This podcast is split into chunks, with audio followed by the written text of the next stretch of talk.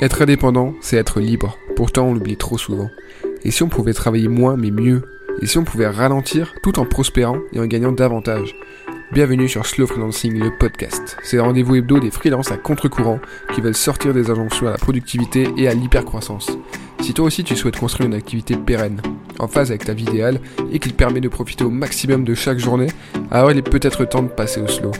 Travailler plus pour gagner plus, c'est démodé. Travaillons moins sans gagner moins. Chaque semaine, j'alterne entre épisodes solo et épisodes avec invité pour te parler concrètement du slow freelancing. Le meilleur moyen de soutenir ce mouvement et ce podcast, c'est de t'abonner, de mettre 5 étoiles sur ton app de podcast et d'en parler à tes potes freelance. Allez, entrons dans le vif du sujet. Un petit mot en ce début d'épisode pour te rappeler que Objectif Slow Freelancing est enfin disponible partout. Il te suffit d'aller sur Podia, tu peux trouver ce lien facilement dans la description et sur tous les réseaux, etc. Objectif le freelancing, c'est le programme de formation et d'accompagnement pour te permettre de passer concrètement au slow freelancing. C'est pour passer de la théorie à la pratique, pour enfin mettre en place tout ce qui va te permettre de travailler moins, mais mieux, sans gagner moins. C'est tout simplement euh, une formation en ligne, 30 minutes d'accompagnement avec moi et une communauté qui arrive très vite. Je t'invite à regarder un peu tout ça, je te mets les liens partout et je te laisse avec l'épisode du jour. Travailler moins pour gagner plus. Ce slogan, Sarko le déteste. Enfin, je, ne sais pas, je lui ai pas demandé, mais j'imagine. Et ce slogan, il fait beaucoup réagir. C'est un slogan que j'ai rapidement euh, identifié, que j'ai rapidement inventé quand je me, je suis mis à fond dans le slow freelancing, j'ai commencé à en parler. Et euh, bah forcément, il intéresse, il suscite la curiosité, il irrite un peu. Et surtout, il, risque de me faire passer pour un vendeur de rêve si j'explique pas rapidement euh, ce que je mets derrière. Parce que travailler moins pour gagner plus, c'est un peu à l'antithèse de tout ce qu'on nous apprend depuis toujours et ce qu'on nous répète dans les médias et, partout en fait. Travailler moins, ça ne veut pas forcément dire gagner moins. Travailler plus, ça ne veut pas forcément dire gagner plus. Ça, si tu te renseignes un peu sur la société, euh, que tu as pas mal d'expérience, que tu as pu bosser dans différents milieux, que tu connais pas mal de monde qui travaille dans différents secteurs, tu as dû te rendre compte. Travailler moins, pour moi, c'est en fait l'un des meilleurs moyens de gagner plus. Alors ça peut paraître complètement contre-intuitif, mais je vais t'expliquer pourquoi en quelques points que je vais détailler. Premièrement, quand je dis travailler moins, ça ne veut pas forcément dire travailler moins en termes de livrables, de production ou de résultats. Le but, c'est de travailler moins d'heures par jour, par semaine, par mois, etc. Mais de travailler autant au niveau de ce qu'on fait. C'est-à-dire qu'on va pas forcément avoir moins de clients, on va pas forcément avancer moins vite, on va pas forcément euh, créer moins de choses, etc. Et on n'aura pas de moins bons résultats, évidemment. C'est pas un escargot. Le logo du slow freelancing, c'est un paresseux. Alors la frontière peut être fine, mais si c'était un escargot, ça voudrait dire qu'on travaille moins vite et qu'en gros euh, tout prend plus de temps et donc on fait moins, etc. C'est pas comme ça que je vois le slow freelancing. Pour moi, le but c'est de travailler moins d'heures, donc vraiment euh, juste on réduit son temps de travail, on fait tout pour réussir à mieux travailler pendant les heures où on travaille. Au final, ce qu'on fait, la manière dont on prospère, la manière dont on gère notre activité freelance, la relation qu'on a avec le client, etc., ça bouge pas. Ça bouge pas et, tant mieux, parce que sinon ça voudrait dire que plus on se met au slow freelancing, moins on gagne, parce que forcément l'activité tourne au ralenti. C'est pas le but. Deuxième point, travailler moins, c'est aussi travailler pour produire des livrables de meilleure qualité. C'est avoir des relations qui sont plus pérennes, avec lesquelles on, passe plus de temps. En tout cas, on a plus euh, d'énergie, on accorde plus d'attention à chacun. C'est aussi plus d'apprentissage, des clients plus satisfaits. Et on est vraiment focus sur chaque projet, sur chaque client à 100%. Vu qu'on ne passe pas 10 euh, heures par jour à travailler, on est vraiment dédié à ce temps-là. Et notre cerveau se dit vraiment, bah là c'est vraiment un temps de travail. Donc je donne tout. Et après, je passe à autre chose. Donc j'ai vraiment l'impression que moins on travaille, plus on est bon dans ce qu'on fait. C'est vrai pour moi, c'est vrai pour pas mal de monde, c'est sans doute vrai pour toi, tu l'as peut-être déjà observé. Mais en tout cas, c'est assez fou parce que on voit ça par exemple avec les entreprises qui mettent en place, euh, qui mettent en place la semaine de 4 jours. Euh, c'est vrai avec les, bah, avec les freelances qui passent au slow freelancing, c'est vrai avec les boîtes ou les pays du coup justement qui incitent à, ne plus avoir des horaires très fixes et qui permettent aux, gens de, venir et de partir à peu près quand ils veulent du moment que le travail est fait. Le télétravail, notamment depuis le Covid, a, pas mal permis euh, de tester tout ça et, les résultats sont là. Le troisième point, c'est que travailler moins au fil du temps, ça va avec augmenter ses tarifs.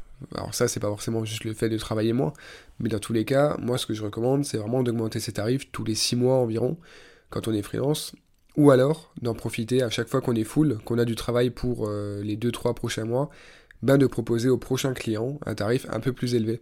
Parce que la loi de l'offre et de la demande, le personal branding, etc. Donc, admettons que euh, ton TGM ce soit 400 euros au jour, et que tu sois full pour les deux prochains mois, ben, le prochain client qui t'approche, tu lui proposes 500 euros au jour. S'il dit oui, et bah, tu vas soit lui proposer de commencer tranquillement dans les prochaines semaines et tu vas peut-être bosser un tout petit peu plus que d'habitude, soit tu lui proposes tout simplement de commencer bah, dans deux mois quand tu seras disponible. S'il refuse parce qu'il n'a pas le budget ou parce qu'il trouve que c'est trop cher, et eh ben tant pis, tu as déjà du travail de toute façon. Donc tu absolument rien à perdre. C'est pour ça que quand on travaille de moins en moins, on peut au final gagner de plus en plus, rien que par cet aspect tarifaire. Le but du slow freelancing, évidemment, c'est pas du tout de se dire euh, ok, je veux travailler deux fois moins, donc je fais mes tarifs fois deux. Ce serait un peu trop simple, un peu trop euh, euh, évident, il n'y aurait pas besoin de faire des podcasts, des newsletters et des formations sur le sujet.